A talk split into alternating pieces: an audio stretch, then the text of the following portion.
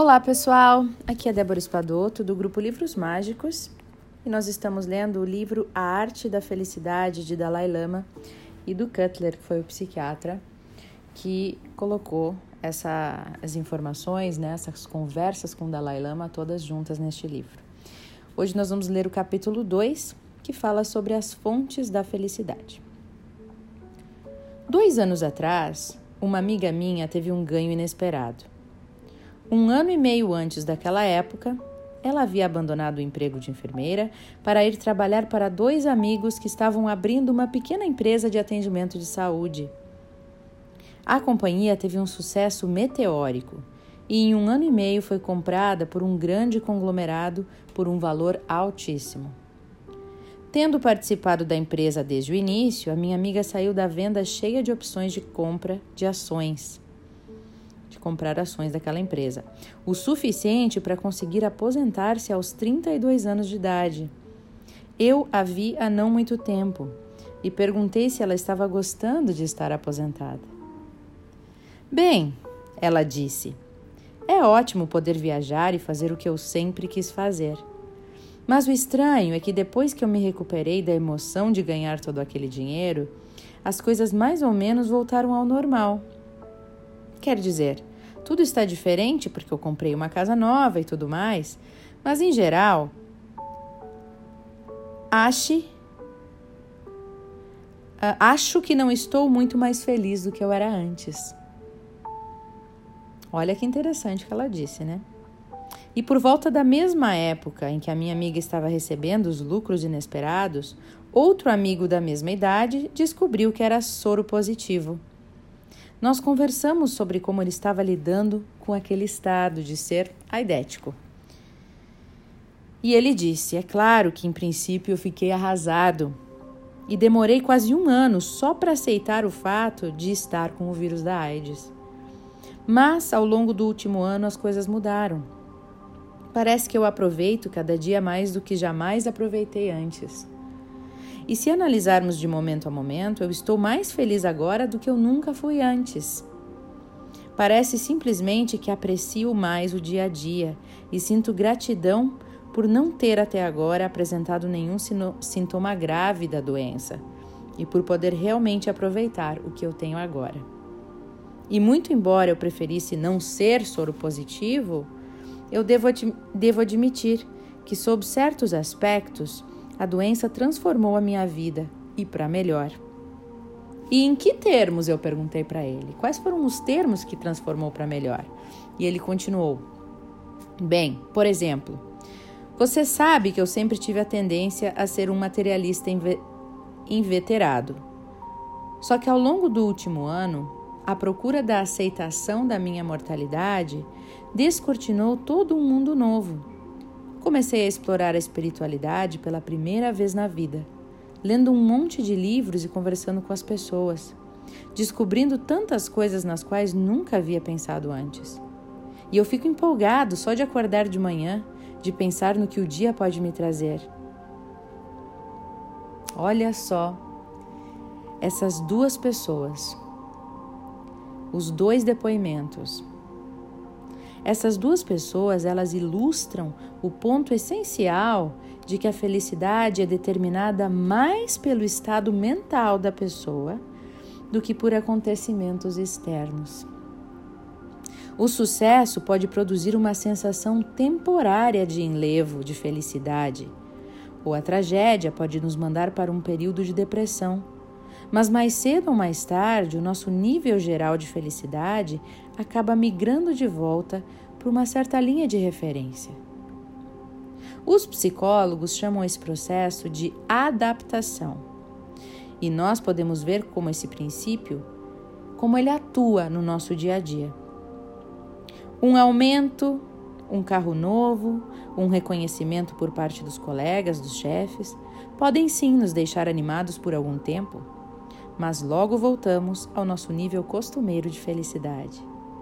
Da mesma forma, uma discussão com um amigo, um automóvel na oficina ou um pequeno ferimento podem nos deixar de péssimo humor. Mas em questão de dias, nosso espírito volta ao que era antes.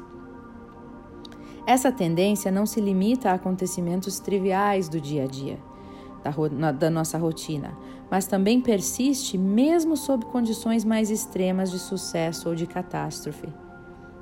Pesquisadores que estudavam os ganhadores da loteria estadual, lá no Illinois, nos Estados Unidos, e também da loteria britânica, descobriram, por exemplo, que a empolgação inicial ia passando com o tempo e que os ganhadores voltavam à sua faixa habitual de felicidade de cada momento. E outros estudos demonstraram que, mesmo aquelas pessoas que são vítimas de acontecimentos catastróficos, como por exemplo o câncer, ou a cegueira, ou a paralisia, tipicamente recuperam o seu nível normal ou quase normal de felicidade depois de uma rotina, né, na sua rotina diária, depois de um período de ajuste, né, de um período que passa a, a aceitação daquele problema. Portanto, se a nossa tendência é sempre voltar para o nível de referência de felicidade que nos é característico, que, no, que é da nossa pessoa e do nosso ser, não importa quais sejam as condições externas. O que, que então determina esse nível de referência para cada um? Essa é uma pergunta que a gente faz. O que, que é então esse nível de referência de cada um? E o que é mais importante? Será que ele pode ser modificado, esse nível de referência? Será que pode ser fixado numa faixa mais alta se a gente quiser modificar esse nível de referência? De repente, aquelas pessoas que têm uma referência de felicidade mais baixa? E alguns pesquisadores defenderam recentemente a tese de que o nível de felicidade ou o nível de bem-estar característico de um indivíduo é determinado geneticamente, pelo menos até certo ponto.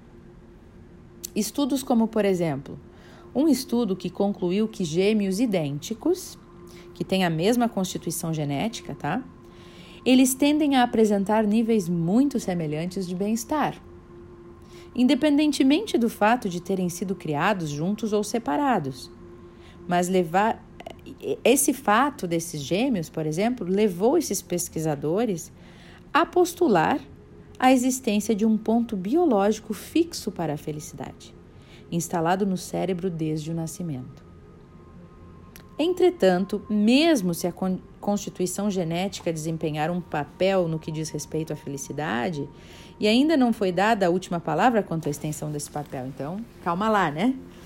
Mas se ainda assim a genética for de extrema importância, há um consenso geral entre os psicólogos de que qualquer que seja o nível de felicidade que nos é conferido pela natureza e pela genética, existem passos que podem ser dados para que a gente trabalhe com o nosso fator mental a fim de aumentar a nossa sensação de felicidade. Isso porque a nossa felicidade de cada momento é em grande parte determinada pelo nosso modo de encarar a vida. Na realidade, o fato de nos sentirmos felizes ou infelizes, a qualquer dado momento ou circunstância ou acontecimento, costuma ter muito pouco a ver com as nossas condições absolutas, mas é sim uma função de como nós percebemos a situação e da satisfação que sentimos com aquilo que já temos.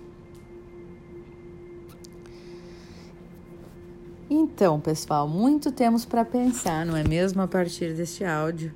Eu fiquei realmente achando bem interessante e acho que vocês também.